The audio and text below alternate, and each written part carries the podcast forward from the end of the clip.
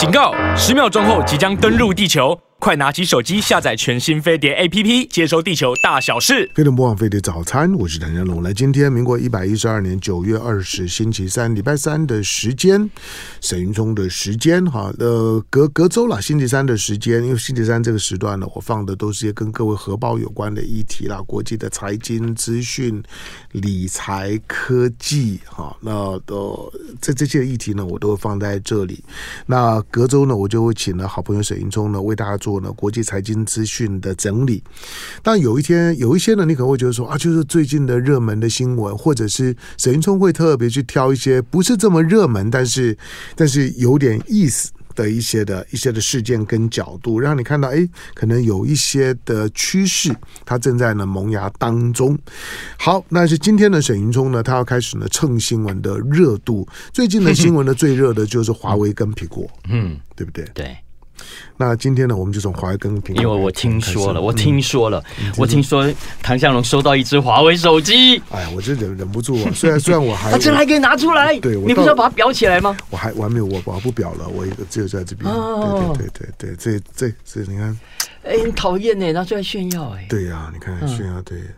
就就是，哎，我的因为但是因为在台湾，觉得有点被你搞得很脏。没有啊，就灰了，因为因为因为那那个那静电的关系，我现在我现在每天都。你开始用了吗？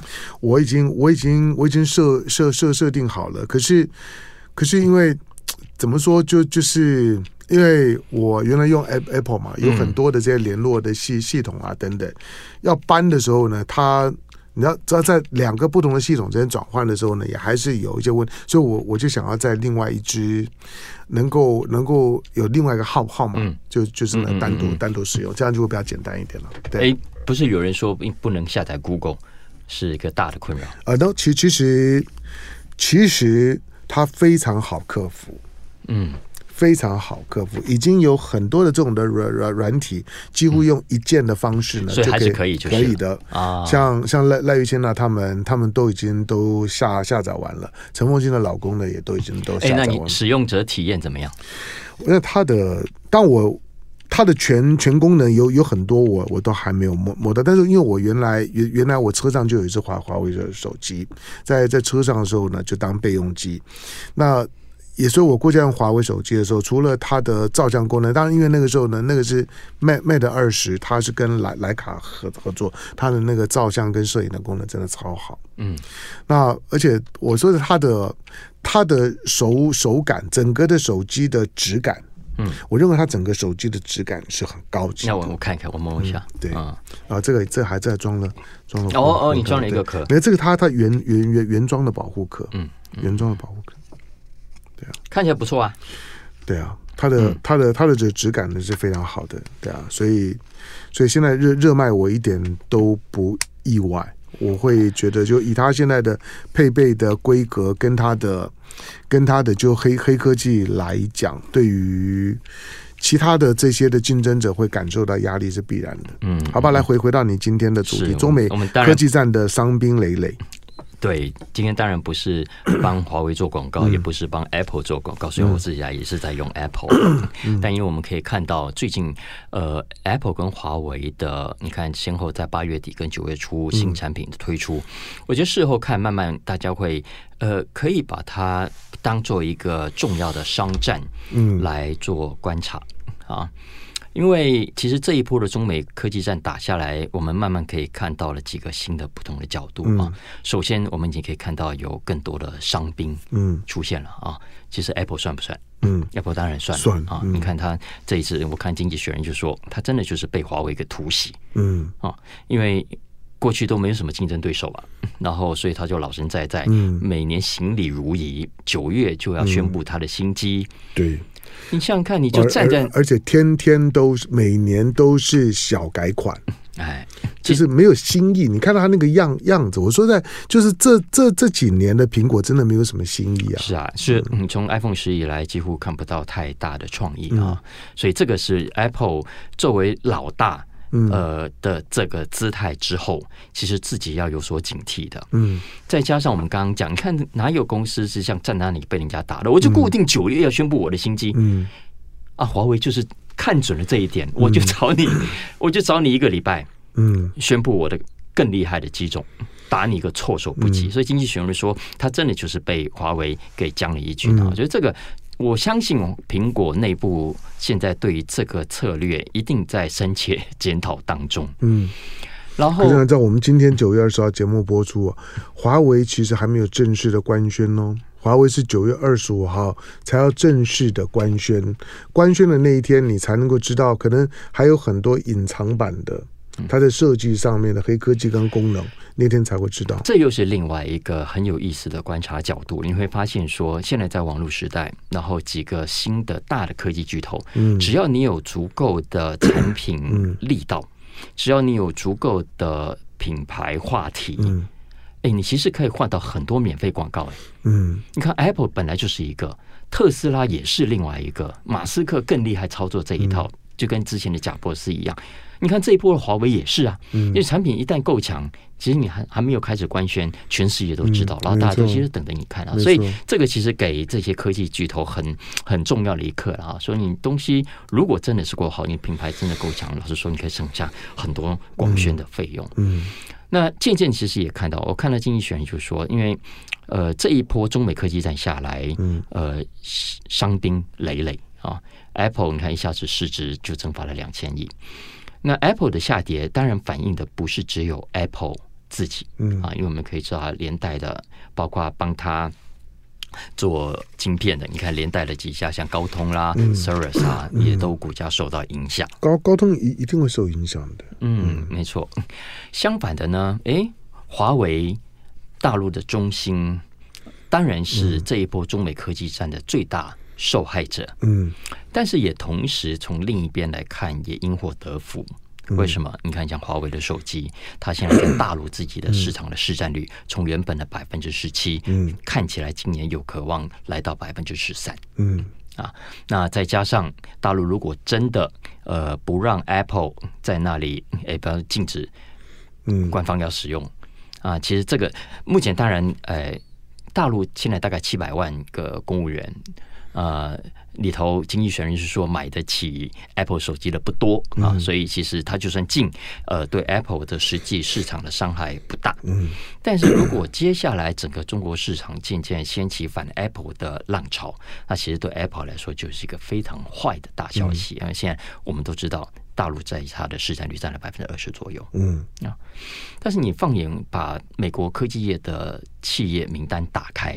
中国占它超过百分之二十的企业或者科技跟产品比比皆是啊。嗯，哦，你看，呃，我随便讲，大家很熟悉辉达好了。嗯，你看辉达的 data center 的的晶片，大陆也占了百分之二十几啊。嗯，哦，呃，然后你看像 ARM 好了，最近那个 IPO 的 ARM ARM，嗯，大陆也占了四分之一强的市场啊。所以，所以你说这一些当呃。中美科技战越来越紧张的时候，会衍生出什么样的呃胜负？嗯啊、呃，是很难料的。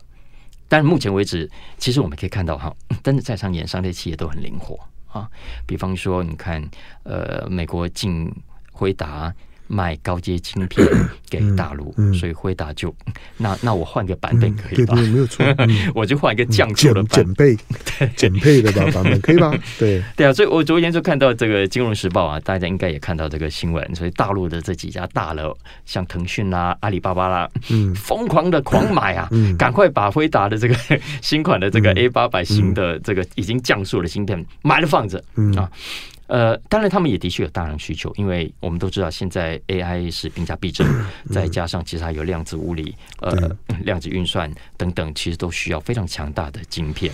那现在趁着呃，拜登可能脚步还没有 很够快，那他们都赶快买。其实，在大陆我们都知道，这些晶片黑市价格都标的很高。嗯，这是这是现在中美之间民间企业变通的方法。嗯当然，另外还有一种变通方法就是绕道嘛。嗯，绕道。我们现在看到大陆现在很多的订单都不直接跟美国买，嗯，跑到东南亚，对，啊、哦，跑到中东，中东，你不要，你不要，你不要看不起中东，人家中东大家都说啊，中东呢，中东怎么可能会进那么多 AI 这些晶片？中东中东哪哪里有 AI？难道他们自己不能发展 AI 吗？只能给中国买吗？其实中东在发展 AI 已经已经很久了，其实他们很努力啊。我们不能够以为说呢，买 AI 晶片的一定是要是中国啊。中东其实他们在发展 AI，他们认为呢他们的机会。嗯，其实其实这这过去这些年，特别是沙特阿拉伯，嗯、还有卡达，对，还有呃这个阿联，嗯，他们用砸钱呢，他们甚至于设了一个 AI 部长了。他们部长加 AI 部长，哎，砸很多钱呢。他们从美国花高薪请了很多没有错，所以我想说，好像美美国要要限限制中东买 AI 晶片，疯了，就怕中国怕到这个样子吗？那么自己要用啊。哎，其实。但问题是在当地的这些呃新创很多，老师说背后也还是有中国。没有错啦，有有有一些是中国的资金啦，中中国就就是反正反正穿了隐隐形斗篷之后到越南啦，到到到那个去啊，对，让你让你看看不到中国，但其实还还是说中国是没有错，那你能怎么样呢？呃，拜登不管了，他还是照样宣布说他要禁止回答把一些高阶芯片卖给中东啊，嗯，所以现在连中东要拿高阶晶芯片都，嗯，都很麻烦。嗯嗯，所以这个是我们现在可以看到的这个中美贸易战所掀起的的的各种的进一步的问题。然后你看，中国现在也在反制啊，也在反报复啊。嗯，那他就就美光的记忆晶片现在就被封杀了。嗯嗯，这也是为什么？我觉得大家过去如果看我们看到 Apple。的股价重挫，其实大家怕的不是只有 Apple，大家看坏的不是只有 Apple，而是整个相关的大的概念股。嗯，之前我们也讲过，呃，拜登现在连云端，呃，也要出手啊，所以接下来受影响的是谁？Alphabet 啊，嗯，Amazon 啊，微软啊，所以这些都会是接下来呃。很大的伤兵，而且这些不是做设备的，他做云端的，他没有办法像之前就我绕到中东去，我绕到东南亚去啊，所以这个进一步对美国的高科技未来的业绩跟股价，我觉得都是很值得观察的。嗯。嗯，你看，你看，像现在不要讲别的，辉达好了，你看辉达今年公布第二季的营收就就掉了百分之六，哎，这还是经过各种的补。回来的的结果，而且哎，对对对，不要忘了，现在啊，呃，这些很多的，包括还有设备厂，你看，你看英才这些，现在就是因为中美科技战这样开始搞，大陆想办法赶快买，然后特别是比较中阶以下的晶片的各种设备跟产品，都想办法开始囤积，所以你看采购量都都都暴增，这还是靠这些补回来。所以接下来，假如当这一些的需求都慢慢饱和之后，嗯，请问这些大科技厂未来？业绩怎么办？嗯，所以我相信这个部分在明年的上半年，呃，慢慢的我们就会看到有更多新的花样出现了。嗯、对了，当然在科技战开打，大大家发现中美是打真的的时候呢，就是这些企业为了要要囤囤积粮食，嗯，普遍呢都有重复下单，然后呢过过度呢过过过度呢就是说采购的情况。那之后呢，一定会有段的消化消化期嘛。嗯，那不管是这种的采购的消化，或者是呢之前的去去去库存的消化，其实呢，今年下半年呢，全球的经济大概就在就就是在一个去库存的一个过程的当中呢，在调整。不过，我觉得大部分人把华为的想法，我觉得，我觉得概念啊。概念跟意向上面都想错了，嗯，因为华为华为这家公司，因为因为它不上市，它拒绝被资本干干干扰，它不只是在不在中国上，它不在美国上，反正它就不上市，所以它对于对对美国来讲，一家不上市的企业啊。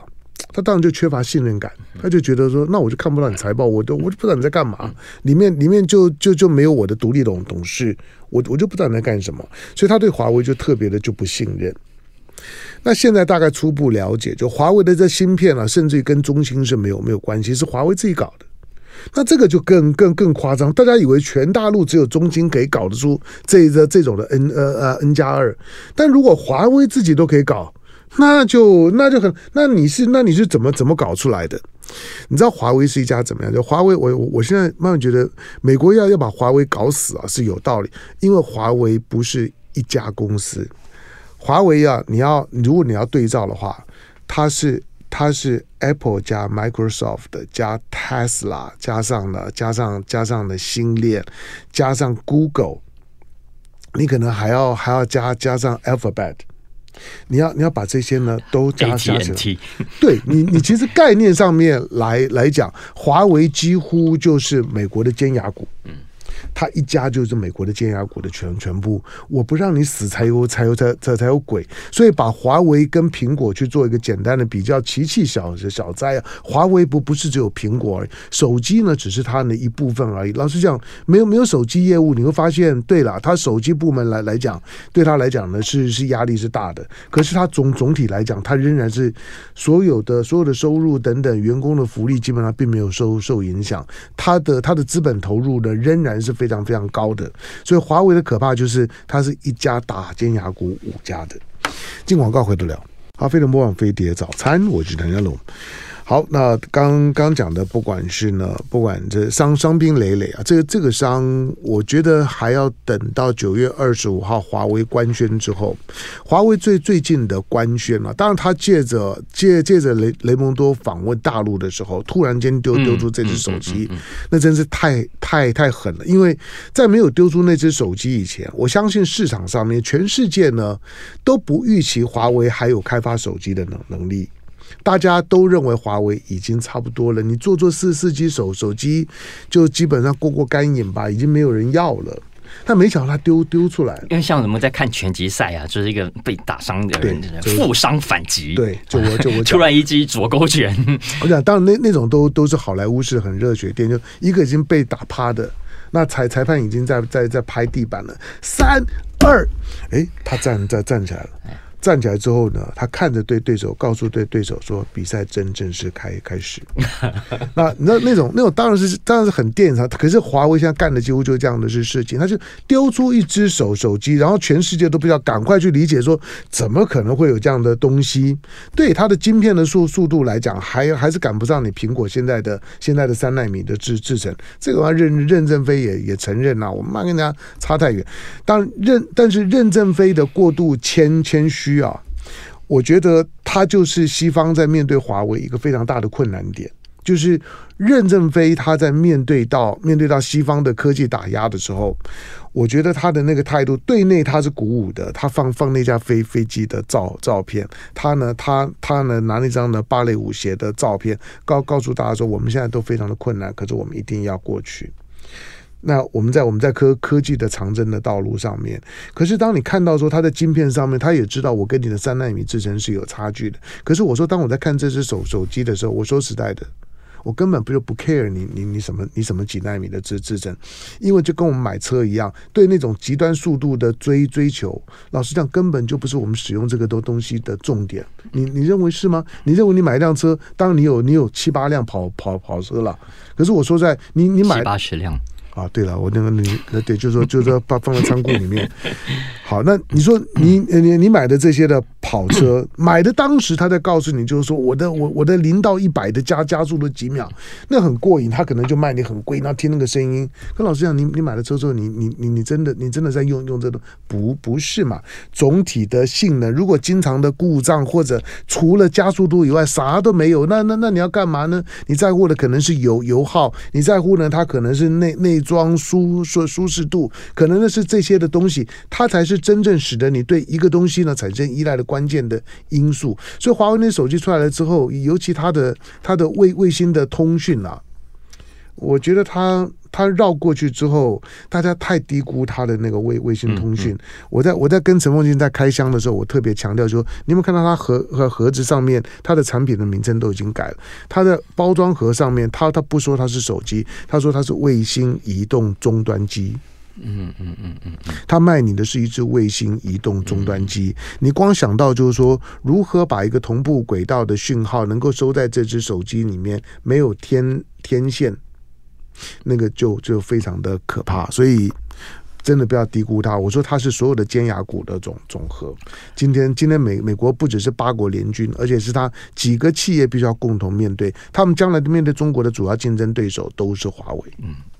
我觉得中美的这个对战哦，嗯，还会持续很久嘛啊？嗯、那你说双方胜负虽然难料，可是我你如果问我哈，嗯、我会觉得他一定是两败俱伤的。嗯，我的一定是伤的。嗯，只是说在伤多重，以及伤之后还有多少反击的能力而已。我说的不只是华为，还有包括 Apple 在内啊。嗯。然后，不过你刚才提到一个很重要的观念啊，就是我们现在在看中国企业的时候，嗯、尤其是西方媒体在西从西方的角度去看，其实很容易误解它。嗯，因为两边的成长的土壤就是不一样的，对对吧？哈，所以这这是对欧美来说很大，老实说也是他们很困扰的地方啊。因为你看大陆的这些企业。喝共产党奶水，吃共产党奶水，嗯、然后我完全拿他没辙。我不像在美国，我可以可以靠靠股民，可以靠市场，可以靠分析师来左右，我也可以靠维权股东来影响他，来带领风向。但是在大陆的这个企业，我其实拿他完全没有办法。嗯。那不只是半导体，不只是手机，不只是高科技。你看，像电动车，还不是一样？最近你看，对欧洲市场来说，现在就很麻烦啊。像欧洲市场，对啊，几乎 大部分很大一个比例都必须来自中国镜头，然后非常有竞争力，价格这么的便宜，所以欧洲你就算把关税给拉高，你还是阻挡不住这个浪潮。不，我我在我在听到冯德莱恩，当然他代表欧盟嘛，他的他说他们要开始对华对对大中国的电动车呢展开反倾销的就补补贴的调查。啊！我一听我就说，我这个人是不是有病啊？你你知不知道补贴反倾销的概念？补贴反倾销概念就是说，我在你的市场，嗯，我做的东西在你的在你家卖的比我家便宜，那才是倾销的定义嘛。就是我卖给我自这自己人的一辆一辆车呢，卖一万块，哎，我卖到沈云中呢，剩下八八千块，那你就知道我有补贴，嗯，可是。他在他在他在欧欧洲卖的，虽然比欧洲的电动车还是便宜很多，可是他还是比比同款式在中国电动车贵很多啊，他赚很多啊，你看他的毛毛利就就知道了。那你要控制他倾销，你只能说从他的那个那个理解当中就知道，欧洲现在在电动车，美国在电动车当中。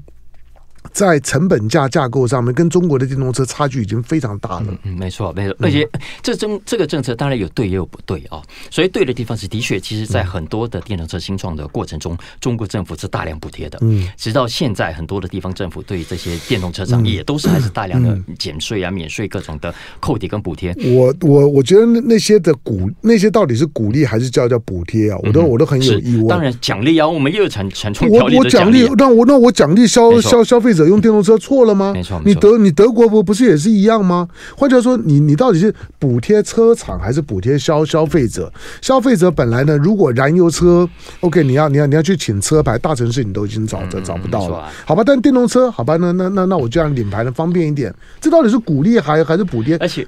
而且，所谓大陆进口到欧洲的电动车，其实还有很大比例是特斯拉，嗯，还有很大比例是没有没有错啊，是宾士，是 B N W，没有错啊，自己欧洲的，他们就没有办法摆脱啊，因为他们现在几乎都跟大陆车厂在合作啊。哎，没错，但其实回归根究底说，现在当中国要当你欧洲想跟中国一起合作做生意的时候，也就嗯。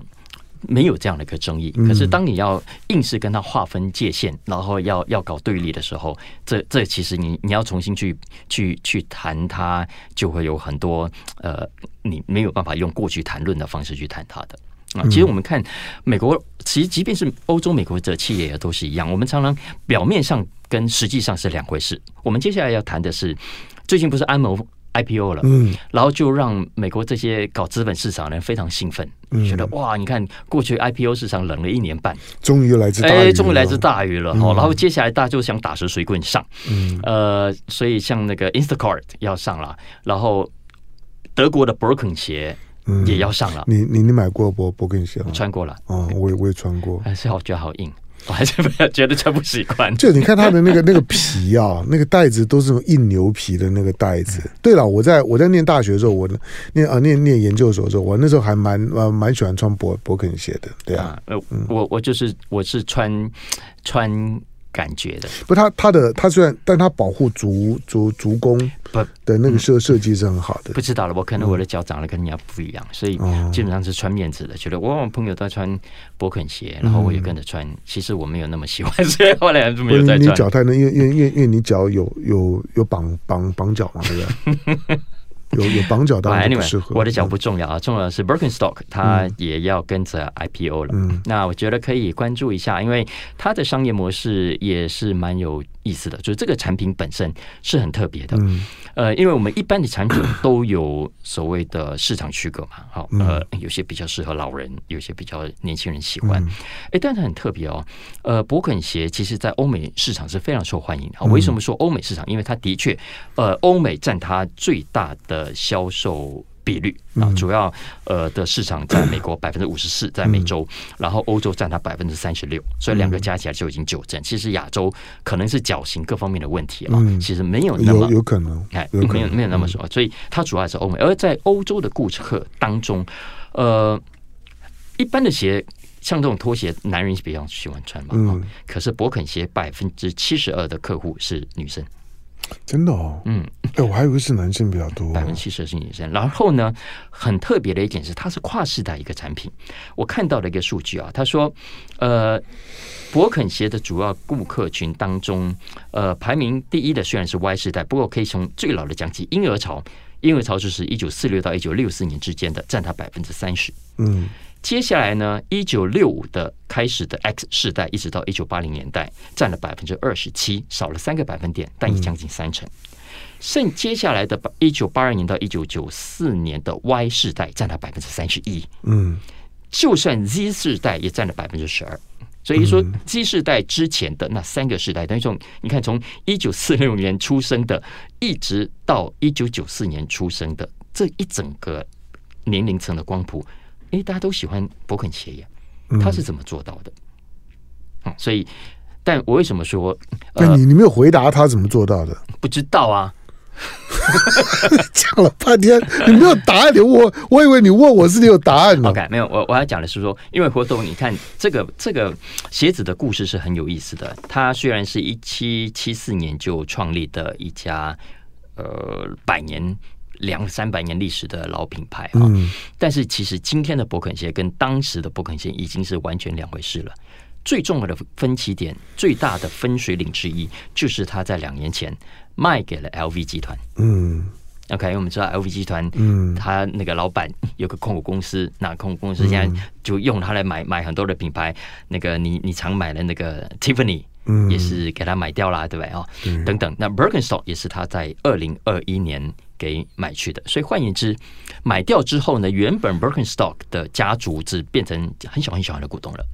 嗯，也就是说，这个企业如果说它是一个家族企业的话，那个家族企业精神早就已经不在了。它现在其实已经回到了美国资本市场去的的一家呃，要听命于市场、听命于股市、听命于分析师的一家公司了。嗯，那当然，这一次的 IPO 对他来说有很多有利的条件，除了我们刚刚讲的安某所炒热的这个市场之外。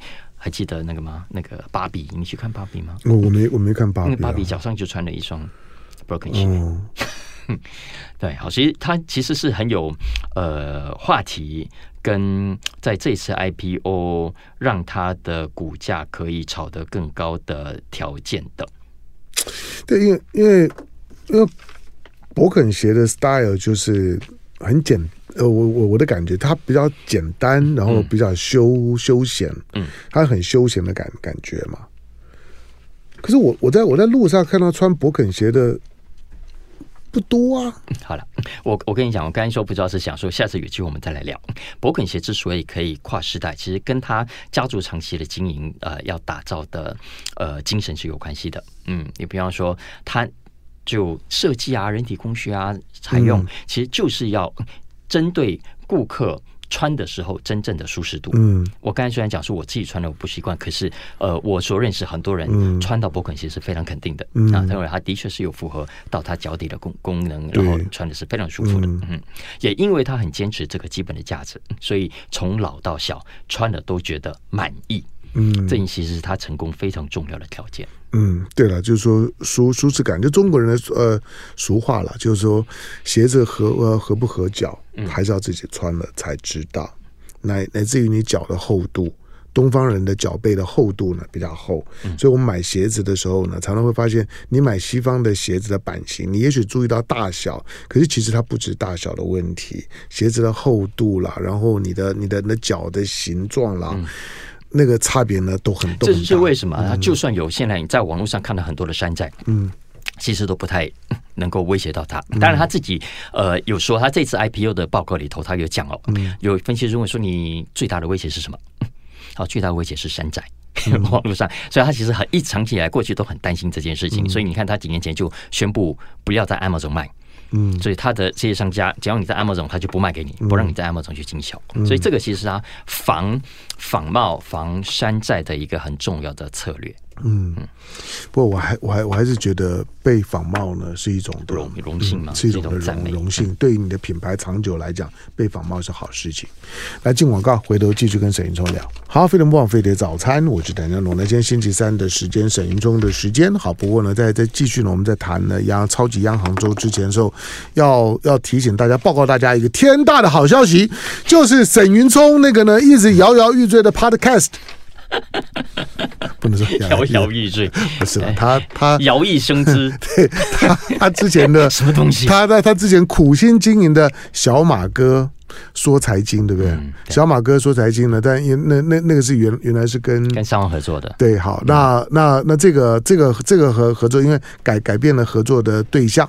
那现在呢，他推出了呢自己的 podcast。嗯，那这个 podcast 呢，呢先改个名字。我说呢，你沈云聪这么有名，你要把你的名字放上去，人家 搜寻比较方便了。叫小马哥还以为是马英九呢，对不对？好，那所以呢，他现在呢新的 podcast 就是沈云聪说财经。嗯，对不对？只要说搜寻就可以找得找得到，对对对对。其他的节目的节目的内容的精彩度啦、format 啦、时间的长短啦都一样。呃，初期我可能会稍微长一点，因为之前我做两集，嗯、现在改成每个礼拜一次。嗯，然后我就题目稍微多了一点，我把我们本来每个礼拜二谈的《经济学人》跟我礼拜三谈的别的话题都合在一起。所以目前会稍微长一点。嗯嗯，好，来。那大家呢就可以呢在 Podcast 上面呢，现在呢就可以开始呢搜索，可以订阅呢沈云聪说财经。嗯，谢谢 Okay 谢谢。好，再再来，来我们关注一下呢这个礼拜，今天是星期三的时间，好，大概就是这一两天的时间。那包括了美国的联总会，哈，那全球的超级央行都开始。那我看到市场上面，当然包括资本市场呢都在等待消消消息，所以资本市场呢这这几天的时间，那个整理的味味道呢是很清楚的，就在等等消息。对对，全球呃，你看从礼拜二开始，其实美国不只是联准会啊，还有陆陆续续的几个，包括就业指标，包括采购经理人指数，嗯，然后你看像加拿大的通膨的数据，嗯、然后呃，瑞典、瑞士、英国都会陆陆续续公布他们最新的经济指标。那最值得重视，当然就是这些主要国家的央行，嗯，全球啊，全球交易量十。外汇交易量最大的十大货币，嗯，当中会有六个国家的央行会在接下来这三十六到四十八个小时之内，嗯、呃，公布他们最新的这个利率政策。嗯，而这个利率政策基本上当然就基于他们所掌握的最新经济指标所做出来的。嗯、所以我说这是超级央行周，很值得大家在这几个小时之内啊，好好去认识一下。呃。最后呢，目前当然我们现在录的时候都还没有呃呃迹象显示他们会不会。不过目前我所看到的，包括彭博分析师啦，包括呃欧美的呃一些经济学家的看法哦，我我先讲一下。呃，基本上我所看到的讯息是，他们认为这一次的联准会会暂时不再升息，嗯，但是会在谈话中。呃，特别的强调未来的这个货币会继续保持紧缩的状态，嗯，而不会松懈。这是我所看到的目前的分析师的基本看法，包括彭博在内。嗯嗯，那这个代表什么意思？这代表说，第一个，呃，看在央行眼中啊，其实整个通货膨胀的压力、物价上涨的压力是完全没有解除的。是完全没有解除的。那为什么在没有解除的情况下，暂时不再升息呢？主要是因为过去这三个月跟我们刚刚讲的那个话题有关。因为全球呃，包括你看，尤其是中国市场的通缩，嗯，中国市场的购买力需求大幅的衰退啊，以及中美贸易战、中美科技战所造成中国市场对欧美市场。商品的需求减少，这个其实都已经给欧洲跟美国的企业带来冲击。所以这个部分会是是我所看到的，像彭博的分析师他就说，中国需求的疲弱看起来会让欧美的市场呃降温。嗯，那这个是他们觉得也许可以在这个时候暂时先踩一下刹车，不升息的原因。你认为呢？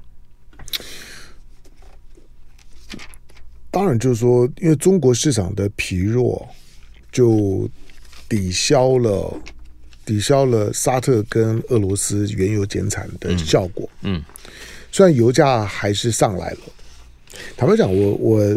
我我认为西方国国家啊，每每件每件事情呢，都往自己身上来，都都都认为，都认为就是说，沙特跟俄罗斯的联合的减产是冲着美国的，不，他只是要抵消中国减减少进口的那那一块，因为你看它的数字就就知道，那个数字大概就是它每天减产的数量，大致大概就是中国减减减少进口的数量，那中国的经济在休息啊。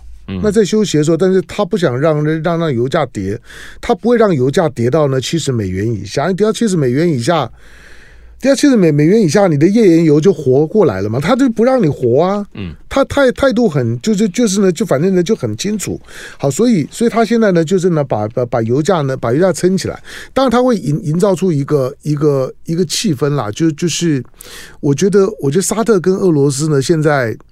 很有默契的在油品市场当中的同同步，这个是一个新新趋势。因为过去美国都是美国在操作全球的能源市场的时候呢，一个呢是把军事力量呢摆在中中东，让中东始终的紧张需要它；另外一个就是呢挑拨几个主要的产油国，尤尤其是在在呢在俄罗斯呢跟跟中东国家之间。可是现在中东跟俄罗斯站在一起了之后，那美国是一个能能源的进口国，美国是一个能源的出出口国了。他已经没有没有能力呢，再从市场去干预到这些国家的合作，但再加上就是说，当沙特加入到金砖以后，那个味道呢就更清楚，就变成是南方国家呢借着能呃能源的这个掌控的优势，在和先进工业国国家呢在在进行了对抗跟谈判，那个味道呢会比较清楚。嗯，好，但是那就算我不就算我不升息。但是通膨看起来也不会降温啊，那这这撑能够撑多久呢？嗯，现在其实各国都在回到你刚刚讲的哦，现在中东的问题，美国当然不是不知道啊，所以美国其实也不乐见油价继续飙得这么高，嗯、因为油价越高。对俄罗斯越有利，嗯、油价越高，对中东国家越有利。尤其你看湾区这六个国家，现在赚的口袋都满满的，嗯、所以接下来他们会大肆的采购，大肆的发展。嗯、这个其实是完全违背美国想要的利益的哈。嗯、那你说接下来的这个通膨的危机，当然还没有解除啊，嗯、呃，但是。美国的购买力，现在最新的数据已经慢慢看得出来，因为物价上涨，已经正在需求疲弱的这个状态。嗯，所以这个会是我所看到的了啊。因为对于联准会来说，当然我们都知道，货币政策是两难呐。你一方面希望可以控制通膨，嗯，呃，控制物价，但是另一方面你也不愿意打击基本的需求，还是希望能够维持。所以，否则如果出现像日本这样的长期通缩。他是最不乐见，但是目前不太可能这样。可是以现阶段来说，呃，我看到的所有分析师根据最新的呃预估可能会出现的经济指标，出现的是这样的一个预估。包括日本，即便是日本，呃，因为美国宣布降呃利率政策之后，会换两天之后就换日本。那日本目前我看起来的预估哦，也是不升息的耶。嗯嗯。不，我觉得我我也没有评论了。此刻我只是给提供我看到的给大家做参考。嗯，那表示日日本的现在的宽松的货币政策还会再持续持续的。嗯，因为日元已经宽松了非常非常久了，它的通膨率已经到到到三了。嗯，所以还还没有到它的满足水准。嗯。